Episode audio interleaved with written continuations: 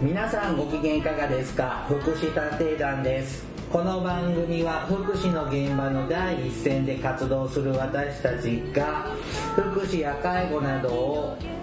分かりやすく時にはポジティブに、はい、時にはネガティブに紹介したくさんの人に福祉について理解を深めてもらうことを目的に配信する教養型トーク番組です私は社会福祉士のケリーです大魔女ですよろしくお願いいたしよろくお願ます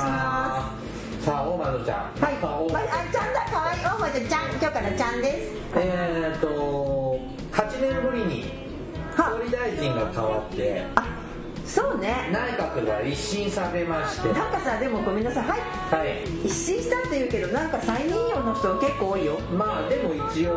まあ一応歴史上は変わったことになって内閣が変わって、はいはいはい99代そうなんだよねね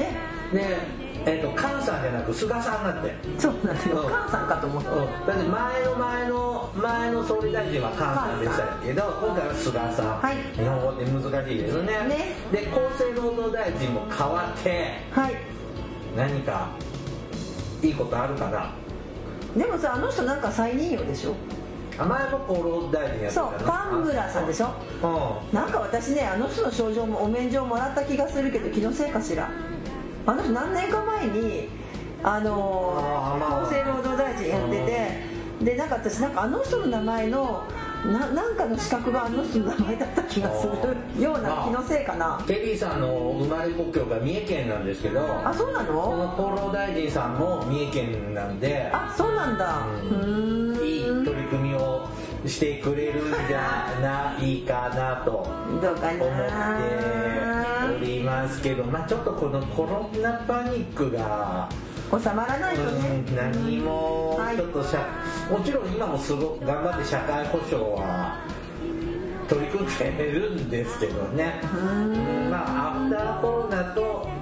ウィズコロナちょっとまあいろいろはいちょっとね注目するところは違うのかな、まあ、これからどういうね政策をしていくかっていうところは、まあ、皆さんでしっかりでもさあのさなんで自助共助公助うんあれさ行政が行行政っていうかまあ政府だよね、はい政府が言うなよと思って聞いていたうんあれは政府が言うその方針じゃないよねって私は思って聞いてたんだけもどうじ事情だからもう給付金は出ないってことかだなってさよあれでしょあのちょっと一説にちょっとこれ風の噂だけど、ん介護保険の、えーほら総合支援法に切り替えられ養子縁の人が使いにくいこう今ハードルを作ってるでしょ、はい養子縁の人が住む介護保険じゃなくて地域のサービス使いなさいと、うんうんそれで要介護5までね適用を広げるっていうねなんか案が出てるんだってあそうそれはどうするなんやって話やんそれって財力のある町人口の多い町とか財力のない町過疎地域とか随分格差がそう出だしそうよねで地域なんてさ基本的にはさそんな専門の人を見れるような力持ってる地域がうんないだからその地域の力を高めていかないとダメだしそこのところを忘れて今の地域地域は優しいとか暖かいとかお嘘だと思いますまあ地域ほど大変です僕らの住んでる町はまだ比較的大きな町系かなと思いますでけども大きければいいってことじゃないでしょでもだってねでもね、うんあの高齢化率が40%のうん私の生まれ故郷とかは産業すらもないからねでもうもねそういうところは逆にねあの地域って言いながらね公共の福結局公的福祉が多かざるを得ないと思うのい地域やの中ーかだらけどそれもどうなんだろう姿がどうしてもしもう戦前の町に戻ってるみたいな産業があーかもねうんうんその高度経済成長の産業の象徴だったようなあの建築物すらもうなくなっちゃったまあいいじゃない自然回帰でうん、だからしいや壊した自然が元に戻らないからねコンクリートをまあそうだね砂浜埋めてコンクリートにしちゃったのとか砂浜にはならないからねうんなんかそういうのはなんかね文明の なんだこでうもさ私思うんだけどさ全然関係ない話だけどコンクリートだってさうん元はといえば砂だとかなんとかってさあれ天然のものだよねまあそうですけど セメントってあれなんかセメントっていうものがあるんでしょあのケリーさんの生まれ故郷にはうん綺麗な海岸があったそうなんですよ砂浜がそれはどこにでもあのわうんで私が生まれる前にあの火力発電所があそうなんでだきてうんその浜と浜に隣接すあ浜を潰したのでその埋め立て工事するためにあの一つ山をぶっ壊してまああねの地名だけは残ってるんですけどとかってあの昔の写真で見た街の姿には戻らないし人口もいないし若い人もいないしでもさ神戸がそうだよね神戸って町はさ山切り崩してさポートピアとかどんどんどんどん埋め立て地を作ってで阪神大震災で揺れたらこれああーの地盤沈下しちゃったっていうのはあれは本当にこうし山を切り崩しちゃったでまあでも本当にあの海と山と近いからねあそこは何の話だった今日うんだからねなんかその地域任せもいいけどさいやうんそうですよいや簡単に地域共生だの言うなよとさは思いますねそう思いますよねあの、うんね自助共助公助ってじゃなくてあなたたちは公助の仕事を考えるんだから自助共助を言うなよって私はちょっと思ってみてた、うんはいあなたは公助のドッグですと思ってまあまだ政権が始まったばっかで具体的なのはまだまあちょっねとまだあの聞こえてこないのでまたいつかねそういうネタもやることもあるかもしれませんが、はい今日はですね大窓さんはい久しぶりにゲストがいるお客様が来ていらっしゃいます、はいしかもなんかいい匂いがしてるそうですね私マスクしててちょっとあそ匂わないでうすちょっとね、はいなんか美味しそうな匂いがしていて、美味しそうなお話が聞けるかもはいじゃあねあえそれは何美味しいっていうのは金の匂いと金のお話いや金は今ありませんはい、口がいいなは、はいじゃあ詳しくはね本編でい、はい、よはい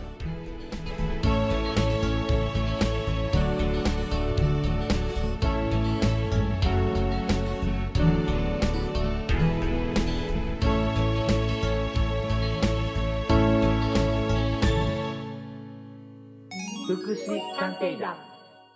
福祉探偵団だ第230回はいはいえーっと今回はですねちょっとラジオショッピングですあそうなのなんかゲストがいいてくださるって聞いたけど、何仲直りに来て福祉探偵団ラジオショッピングはい先生今日の商品は大魔女さん、はいやラジオショッピングって、はいいつもは僕はラジオっ子なんでよく聞いてますけど、、はいいきなり商品じゃなくて、はいこう紹介する人がなんかなんとなくこう話を振るんですそうですねあのそうですそうね大魔女さんは大魔女さんは、うん最近硬いのとかどうです食事そうごめんなさいそうですよねあのおかきとかだんだん食べづらくなってきてますよねこう私もこう入れ歯が入ってるとこう間に入ってこうジャリジャリして痛いんですよそうはいねあのえ私 あのでそうですね硬いものがだんだん噛みづらくなったり、うんそれとねもう一つねむせるの200年も生きてるとむせるのこれはやっぱ食べ方が癒やしいんですよねうんだってあと詰まりそうになったりね慌てて食べてはいそうさですねあ本日はですね、そういう食べづらくなったはい皆さんに、はいとっても美味しいか美味しい状態で食事が食べられるうんえでもあれじゃないのあれじゃないのはいほらでもあのなんかさゼリーみたいので固めた魚だとかさ違うんですよ違うのえー本日はデリソフターの紹介ですあ、わかりました。ではいなんと今日は、はいえっ、と本社え社長さんが来られてるのを伺ったんですけど、えっ、と岐阜岐阜も株式会社の代表取締役でいらっしゃる代表取締役っていうのは社長さんのことですか？そそうらしいね世間ではねそうかあまり羨ましいドキドうキちの業界では代表取締役っていないからねえ、お宅社長さんいなかった？いないあ、そう。はいはい。岐阜も株式会社の代表取締役のはい森実勝さはい。んと営業の小川めぐみさんに来ていただいておりますよよろしくお願いします。すさあこのデリフリッターじゃあデリソフ タ？ソフあタ？すみませんすみませんフリッターが食べたいなと思ってたんですけどもデリソフターこれなんでございますかはい、あのデリソフターというのはですね、えー家庭の手作り料理や市販のお惣菜うん冷凍食品うん本当に普通のあの方が食べられる噛み応えのあるお食事をですね、うん見た目をそのまま味もそのままで柔らかくしてですねあのへー家族で一つの食卓を囲んで同じお料理を楽しむことができる家電調理器です、ね柔へらかくするはい調理器具なんですかそうなんです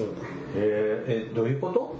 ー例えばあの圧力鍋とかさはいあるじゃないですか調理の過程で、えー、と圧力かけて柔らかくするとかっていうのはあるけどそうではないんですねはいそうなんですあの一般的な圧力鍋とか、うあんの炊飯器というのは本当生の食材をあの調理するところから始めるそうだ調よね理器なんですねうんうんうんで我々の調理器というのはもう本当に普通の調理済みのお料理うんそれをこの我々のデリソフターという調理家電に入れてもらうと柔らかくなってへえ取り出せるんですねあ大体こう硬いのが食べられない高齢者とか障害者嚥下障害とかねあるような方ってこう刻み食とか、そうそうそう見た感じもう全部細かくなってたりあとさっきみたいに全部こうガーってミキサー色になってて、もうなんか形がなくて全部ほら器の中にとろっとしたもので入ってるっていうのがあるんですけどそうじゃないってことですよね。はい昔はさひどくってなんか器にカニ味噌が乗ってるかなと思ったらミキサー食で、うん、なんだろう杏仁豆腐の溶けたのかなと思ったらミキサー食ででそれをさあのほらおかゆのさ上にさこう三色をねそうあの絵の具混ぜるみたいにな ってさそしてなんだろうって味で食べさせてるってやつで今でもそうだよ。で僕もねお手伝いしたことのある障害者さんとかあのミルサー、こう携帯のあれ持ち歩いてで外食の時はそれでウィーンって店の中でやあってーペーストにして食べさす食べさせるか食べる介助をするんだけどもうなんか見た目がか食事もかわいそうになっちゃってなんかやっぱ見た目って大事ですよね。ってことはこのデリソフターは見た目はそのまま。その通りですえーねあの特特にえででもどうどうするどうやってどうして何をするんですこれか。圧力鍋圧力鍋の技術も使っています、あはーい、ただの圧力鍋ではないだから見た見た目は炊飯ジャーみたい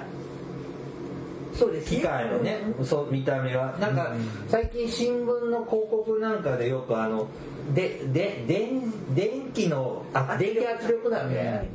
とかあってなんかよく見かけてほしいなって思ってるんですけどあそれのちょっとこうもっとこうスマートなデザインの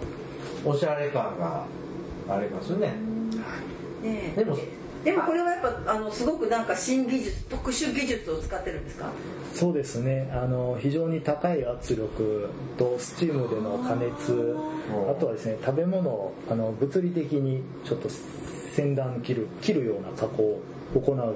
ことで切る食べ物を柔らかくしていますでそれ切るのは切るのはえっ、と別にこの機械に入れてギャーってこう混ぜるとかじゃなくて。そうですねはいあのイメージはもうミキサーのような切るもうギャーッと回すというよりかは、うんあと食べ物を見た目を変えずに隠し包丁をそっと入れていくようなイメージの切り方なんですねそれはそういう道具がある。はい、あの、です製品と一緒にセットで、はいあ、ついてそうかそうか。と例えばイメージとしては、まあちょっと今ここに鶏の唐揚げだと思うんだけど、これ違うのか。照り焼き照り焼きだよ失礼しましお前のさん見たことないの唐た。揚げない。唐揚げも照り焼きも私ほら食べてるのさ、あのムッカーデとかさ、ああのほら困ってくるさ、あのその辺のヤーモリとかさ、ごめんなさい。ごめんね、水筒しか食べて食べてないですね。そういうのだからね、あと鶏の照り焼きは例えばこれを最初にまあなんか普通に、まあ、今さほらコンビニでも売ってますよね、はい売ってますねあれを買ってきたらはい、でちょっとその隠し、まあ、隠し包丁みたいなえーカッターをして、はいで機械に入れるんですかはい、その通り専です。用のお皿があるのでへーそこのお皿に入れていただいてんデルソフターの中に入れていただく入れ入れていただくだけですねえーどどれぐらい入れていくもんなんですか？時間時間はいあの食材お料理によっては時間が変わってくるんですけどあの比較的早い時間でできるお野菜は、まあ、12から15分えーお肉やお魚料理は19から29分で柔らかくすることができますうんそうするとあのでも出来上がったものですよねだからうん、あの例えば家族でみんなでご飯あそうだねご飯なんかた、まあ、みんなで料理してる時にえっ、となんだろうちょっと出来上がった状態でそこから十何分のところの計算はしないと同時に出せないなと今思っただけですそうですね感覚だとそうですねそうだからほんと違うもん一品作っとかなきゃダメ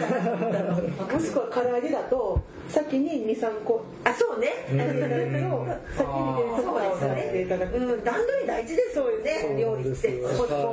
そのさあの圧力鍋だったらさカレーなんか全部具材入れてうんほっときゃできるみたいなそうだけど違うんだねこれ食べ方的には違う入れてもカレーはできないんですね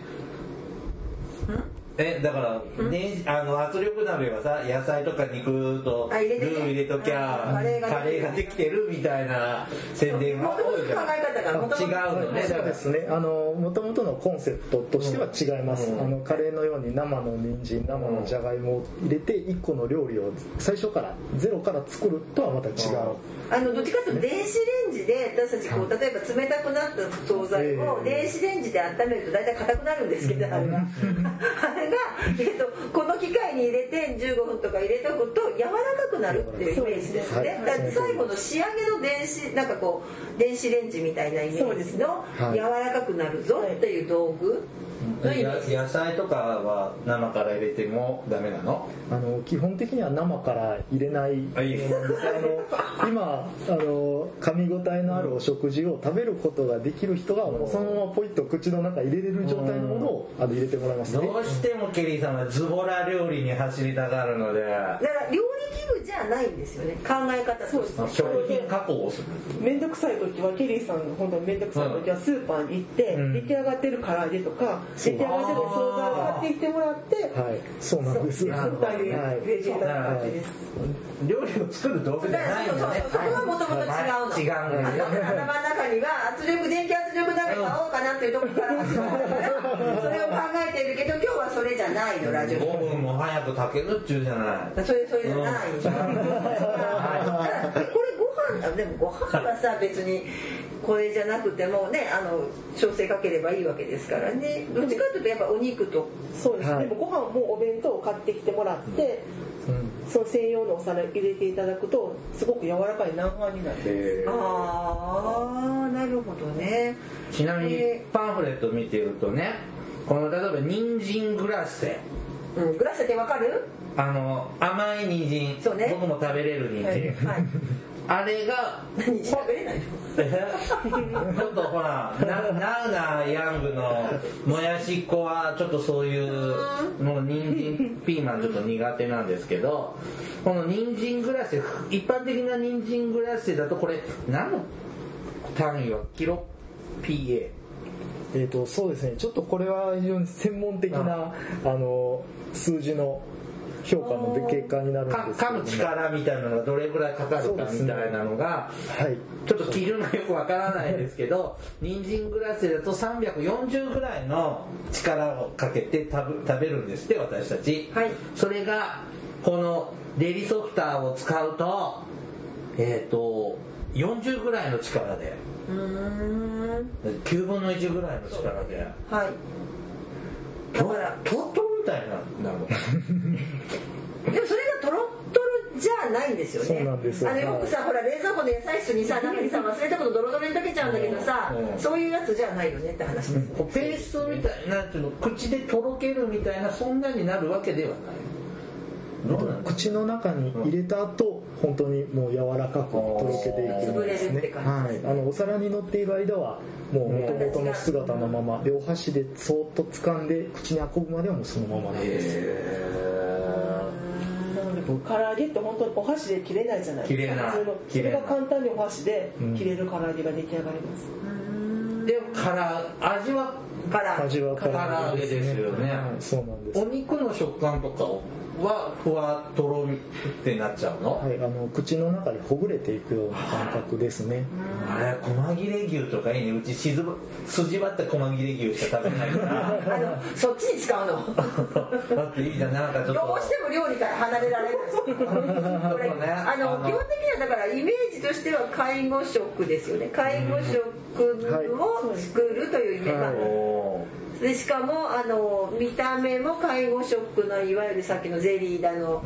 ドロドロだのってやつじゃない見た目はそのまんまの介護食を、でしかもみんなと同じものが食べられるよっていうことですよね。はいうーんーどうしてこういう品を作ろう苦と労したんです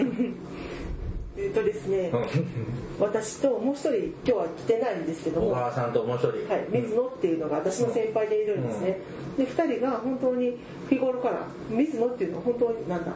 最高齢のおばあちゃんを持ってるんですねあーまたおばあちゃんっておばあちゃん水野さんはそんなに年は取ってない、取ってないです私水野さんが最高齢のおばあちゃんの話をドキドキしちゃしちゃったんですか、うんで家族おばあちゃんは本当に家族あの最後まで亡くなる前の日までしっかり自分で食べれるご飯を食べてたんですねでやっぱり徳之島なのであこの大家族で同じものを鹿児島の徳之島はいはいはい同じものを食べるっていうのをずっとずっとちっちゃい頃から経験してたのですねで家族で食べ同じものを食べるっていうのはすごい幸せなことだなってずっと思ってたんですで私は父親が本当に突然嚥下障害になっちゃって、うん食べれなくなっちゃったんですねおーでいきなりペースト食しか食べれませんよって言われたんですけど、実際私が作るのもどうやって作っていいかまず分からなかったので介護なんてそんなことしたことがなかったので、うんなのでそれをどうしたらいいんだろうってまず思ったのと、父が退院して帰ってきた時に、あの見た目が何も分からないペースト食を見ると、なんだこの餌みたいなもんはってそうねなんで自分だけこんな餌みたいなのも食べないといけないんだっていうことをずっと言われてたんですねでも我が家では本当に帰ってきて1週間ぐらいはすごく優しい気持ちで接してたんですけどやっぱり3食毎日のことになるとすごく喧嘩になっちゃっててなおかつすごくお金もかかるし手間もかかってるんですねでそういう、うん、本当は楽しく過ごしたいのに食事の時間で全然楽しい時間じゃなくなったので。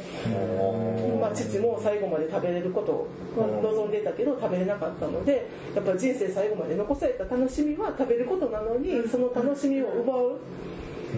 ではなくって食べれる間はしっかり食べてほしいっていう気持ちがあったんですねでその2人が掛け合わせてその、まあ、ある会社のある会社なんかもあの某某大手家電メーカーの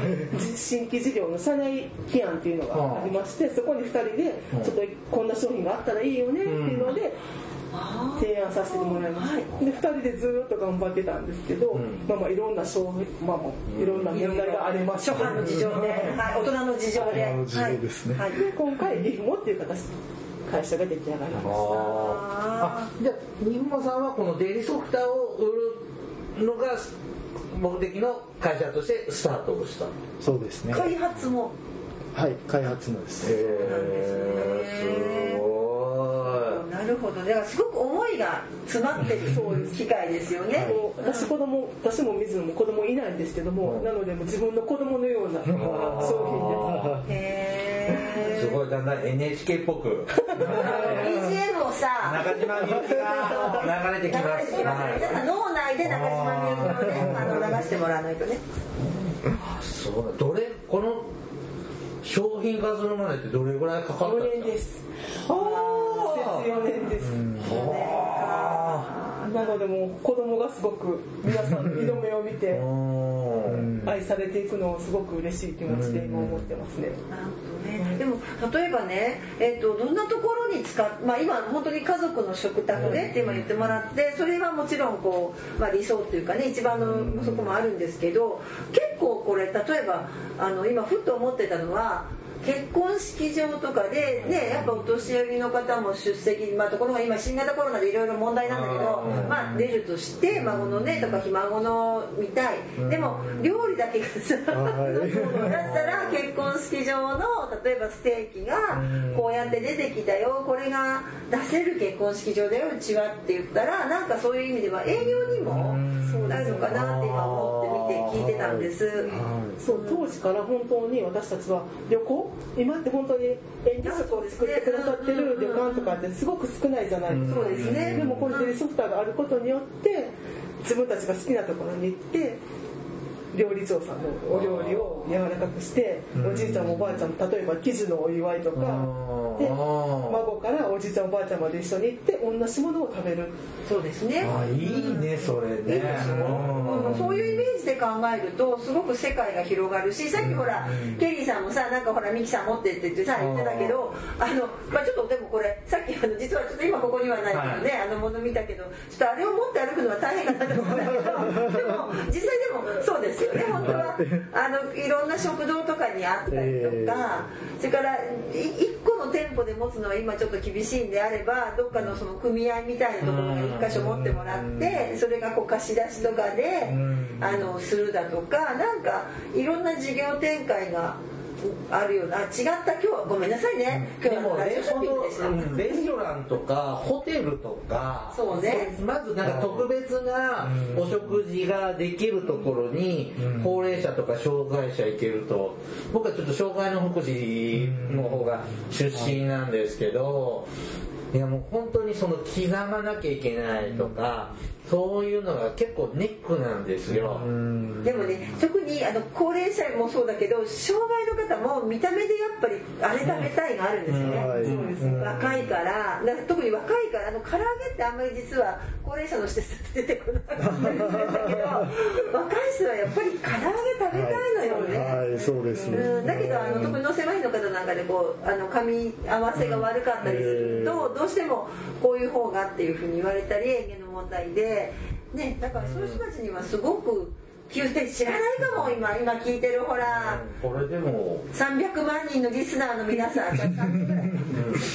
まああんまりいないけどでも目から鱗だよねそうそうそうね結構開発してる人の話とかって直接会って聞く機会も全然なくってちょっと嬉しい ことででもその4年かかったっていうのはどんなところが一番大変だったんですか、そうですねあのアイデアを最初にこの小川水野が考え出したのが4年前のところだったんですけれどもやはりそこからあの本格的にこれを開発するためのお金を集める、でその体制が作るスタートが切れるまでが実は3年近くかかったんですよ開ね。発っていうよりもなんだろうないろんなその大手 なのでいろんな基準があるんですよねその品質の基準こうでないといけないとかっていうああなるほど、ね、そこの基準がやっうんぱり難しいっていうの もよかったねあの私たちみたいにこうあのいきなり頼んでいきなりこうとかさこうこうすぐ予定が変わるとかダメなのねあの大手さんは今だったらほらネットのなんか寄付するのあるじゃんはいああクラウドファンディングあそうそうそうですね、はうん、いとかねなんかそういうのでいろんな取り組みされてるお話も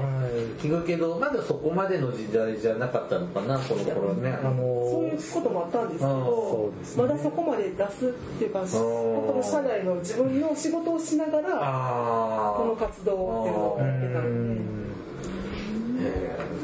はいでこれいつから販売されてるんですかあの7月末から2020年の7月そうなんですはいこの間からもう発売したばかりの新商品ですよお前らさん魔女さんもうちも一台買おうかしらいたわそういえばよくまあありねましちたょっといろんな200歳が介護して老老介護老老超老老介護してますからねそうなんですねえらい大変な時にあは販売をそうなんでしすたんですねいそうなんですあの実はこのパンフレットにはそうそう2020年3月予定って販売予定で書いてましたが、はい半年そうです遅れましたはいやはりあのコロナウイルスの影響であーこのものを作るというところで大きくあのブレーキがかかってしまいまして辛いね製造業にとっては非常に苦しい時期でしたが、まあ、なんとかそこからあの4ヶ月で復帰してのあそうか、工場とかのラインとかもそうなんですはいしっかり動かまあちょっとね動きがそうですね鈍くなりましたもんねそうなんですよ大変ですよね、はい難産だったんですね最後の最後また、はい、でもどうですか今その、まあ、まだまだこれからのね機会だとは思うんですけど、あの特にこんなところをうになってるのかな、あの一番のポイントというかここがうちの商品の一番のあの何ポイントですアピールそうね、うんアピールポイントうんです、そうですねじゃああの私の方から、はい私はやっぱりこのデリソフターはあの美味しいああなるほどあのねまああの一言で言ってというともう美味しいというところが一番でですねあのお食事とか目で見てうんでそれは何なのかをこう自分の中で分かってでそれをこう口に運んで口の中で飲み込める状態にするっていうこの一連の流れがあるんですけどやっぱこう食べ物の見た目からあの変わらない思い出の形もうこれこれってコロナの中であの楽しかった記憶美味しかった記憶が呼び覚まされるようなまず見た目の美味しさっていうところともうこの味そのままもこだわりがありましてあの家庭ごとの味というところをあのあしそうっかり味わえるように。はい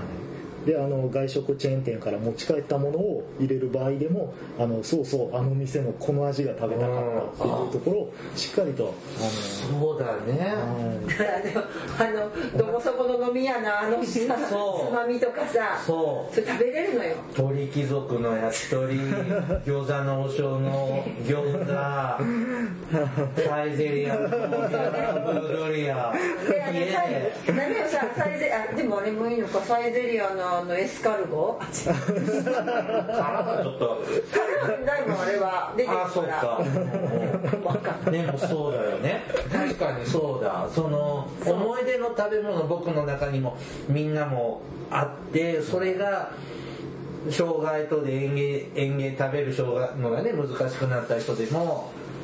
食べる期間がチャンスが増えるっていうのは嬉しいねうんうんうんああいいねいい気持ちこ れ、うん、すごい嬉しいねうんねあのさっきなんかちょっと機械をもうセットしてもらってたって伺ったんですけどえ試食あるんですかえ一緒があるんですか準備していますどうすんの向こう行くのどうしようそしたら一旦ちょっとこの後はあのリスナーの人には内緒で試食はいじゃあちょっと試食をあのしますかじゃあちょっと試はい食じゃ会場にあ移そ動しのます前かにそうですねじゃあちょっと 本編をちょっとここで一旦区切るのではいえっとこれラジオショッピングですのであそうでしたね、うんそれでは本日の、は お値段をですかデリソフターのお値段さあドキドキドキドキドキドキドキドキでもほらほらえこれ世界にこれしかないんじゃないですかこの機械っもうて、これだけです特許特許取ってる取って取ってるんですかあおおーこれはちょっとそ私たちおして客さんそしてこの番組が起爆剤になってで大儲け株は上がるあ私たちもちょっとあれかしら株価とでも株価とかなあ今が買いですよ今がチャンスさあこのリスナー300万人のねリスナーの皆様にはい3人ぐらいでね、でも本当に介護系の方とかよく聞いて、これ聞いていただいてるのでまあ、真面目な話で、そうです。ははいいはい、あの、決して、あの、すいません、無駄にはならしませんので。はいさあ、では、おいくらで、今。あ、でも、おいくらって値段ないんですか。あるよ書いてあるんですはい、あ、そうなの。ははい。はいえっとお値段はですね4万3000円で、はあ、そのぐらいなんだ。税別い、あ、だってそんなにあれじゃない。むちゃくちゃ高くないうん。うんだってほらねすごい時々なんかものすごい高いのってあるじゃないですかこうやたらこうほらあのなんなんの布団とかささマットレスとかに比べたら全然安いよまあ本当のラジオショッピングだったら、ここにさらにもう一個もう一台つくと思う違う違う違う違う違う違う 包丁もついてきてと分かかったあのいいじゃないあのこのラジラジオで聞いてなあので買ってくださった方には何がつくのステッカーつけるとかねあそうね、うあじゃあ私のあの例のあのいつまでたっても来なかったキーホルダーつけるああ福祉探偵団と福祉探偵団グ聞ッズきがま好きしだったたっってて言言っってた注ら文が来たら言ってください福祉探偵団グッズつけますからはいつけます何にも誰も言わごめんなさい余計客来なくなったらないすいません商売なし引っ張ってる あでも本当にホームページではい遠くの方は見ていただくといいですねはい岐阜も株式会社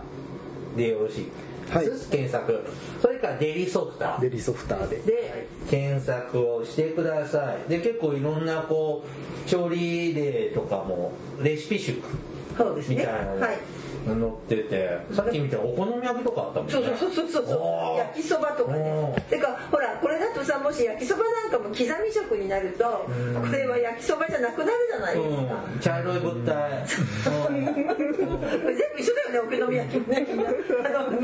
だけどそれがちゃんとね、あの形がこのままでっていうのが嬉しいよおね僕なんか本当は粉もんで育ってきたから 本当お好み焼き食べて幼少期で育ってきたから大好きだからやっぱり年取って食べれなくなっても食べれるんだったらこの形で食べたいよね、でもねケリーさん豚玉推薦でございますのでねうん、ま豚玉イカエビなどの魚介類はちょっとしなきゃいけない肉なんて入ってなかった僕の子供の時のお好み焼きはそうねそうね焼きそばもそうねうんそうです、うん、素焼きそばと酢おこなんでそうねはい。じゃあ本編はここまでにして、じゃあ試食試試食食ね行ってまいりますね。はい行ってきはますい、ありがとうございました。ありがとうございましたた。 This is 福祉探偵団。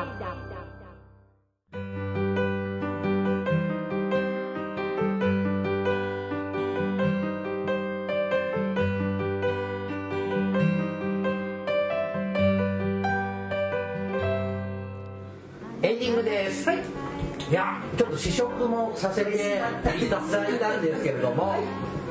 全然なんか、唐揚げとブロッコリーとあとお酢何あの巻き納豆巻納豆巻きねきいただいたんですけど、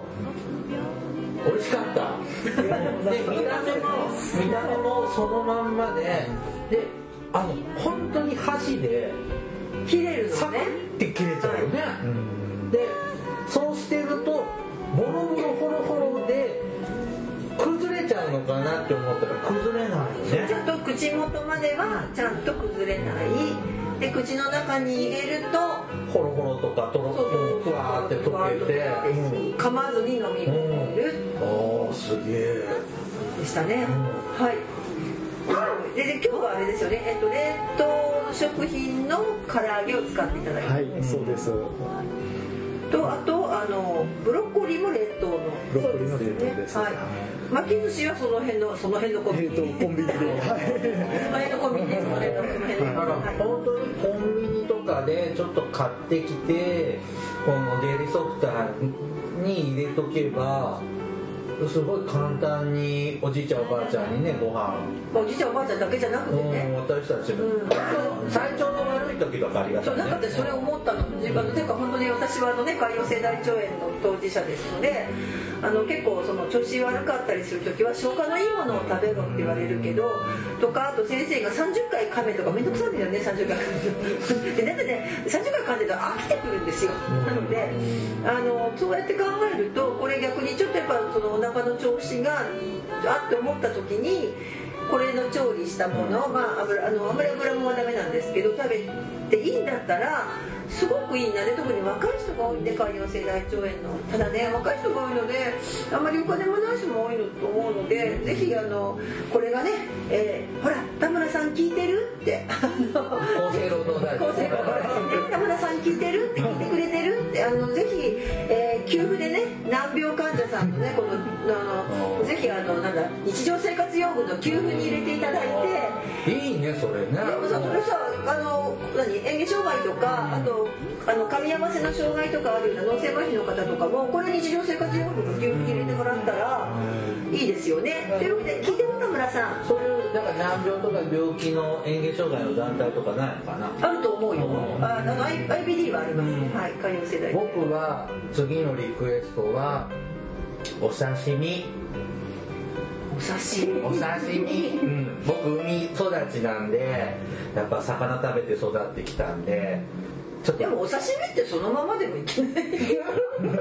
んでももうちょっと柔らかくてもよくないうんでもそれささっきのあのデリソフターのあの何あのデリカッターデでリカッタあーだけ入れたらいけるかもはい食べやすくなると思いますーあそうやな、自分で買ってきて今度刺身あでもなんかこうはどこまでねでも介護施設とかって生もんで出ないじゃんそうねうんなるほどやっぱ刺身とかこれ干物干物とかも柔らかくなるほほほ骨はなる骨骨はならないんですねならないうんイワシ丸々一本食べれるとかはまだ難しいそうですねししゃもとかなあらー柔らかくなりやすくそのままうなぎでとかですねああうなぎとかねはあいうんいいねうなぎいいねあーすごいこれ可能性あるですねでもすごくねなんかいろいろいやあの私もはいうん思いましたうんねえっ、とギフモ株式会社のデリソッタはいうん株は今のうち に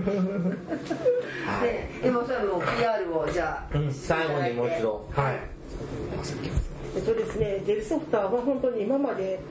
ない商品だと私たち思ってます、で介護って本当にやっぱり当事者になるとしんどい苦しいもう辛いっていうのが3拍子揃ってると思うんですけどデルソフターがある生活でそのしんどい辛い苦しいっていうものを食事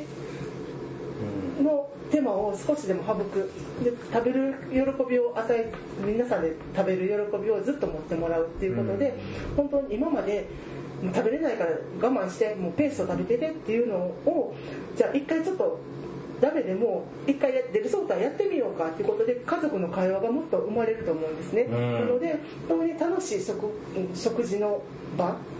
を苦しいではなくって楽しい食事を最後まで持っていただくっていうことを本当にデルソフターで叶えていきたい世の中で私たちは本当に思ってますなおかつ本当にお子様先ほど脳性麻痺っていうこと言葉が出たんですけども本当にやっぱり生まれつきそういう障害を持った方でもなんか聞いたところのなんか10歳までにその食べる訓練、うん食形態を変えないとだんだん顎の力が弱るっていうことだったんですけどデルソフタがあることによってペーストから増殖とペーストの間が今なかったと思うんです、うんそれをデルソフターで補うことによってその訓練もできるんじゃないかなと思ってるので、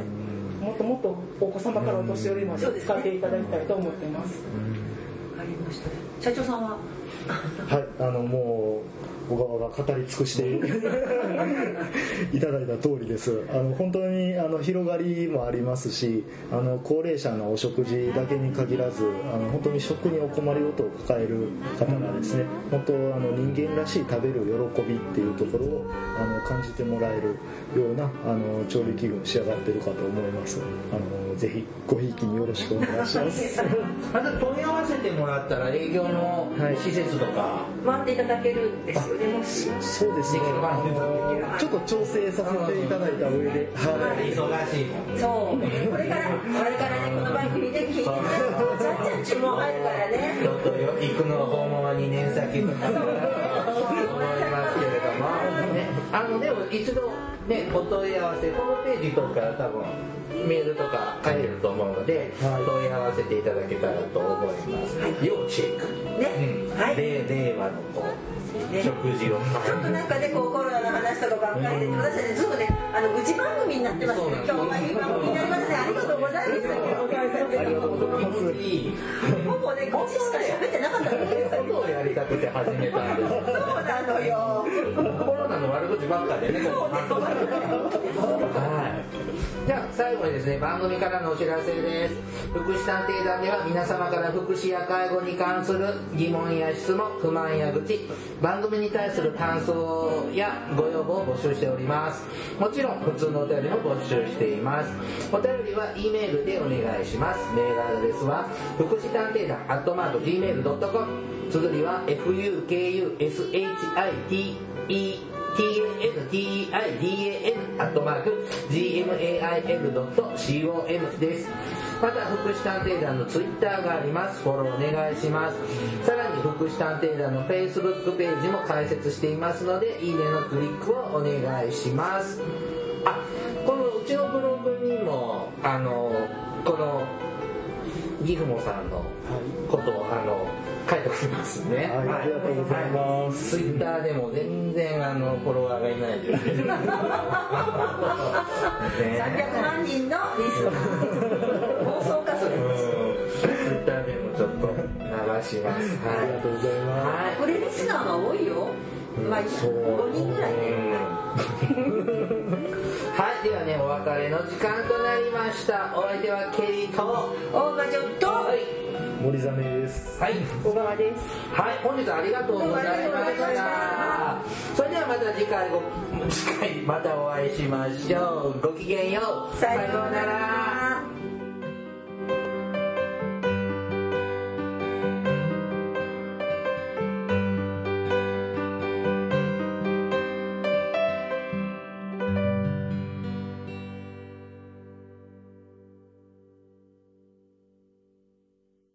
福祉探偵団皆さんご機嫌いかがですか福祉探偵団ですこの番組は福祉の現場の第一線で活動する私たちが福祉や介護などに関する物事を分かりやすく時にはポジティブに時にはネガティブに紹介したくさんの人に福祉について理解を深めてもらうことを目的に配信する教養型トーク番組ですぜひお聞きください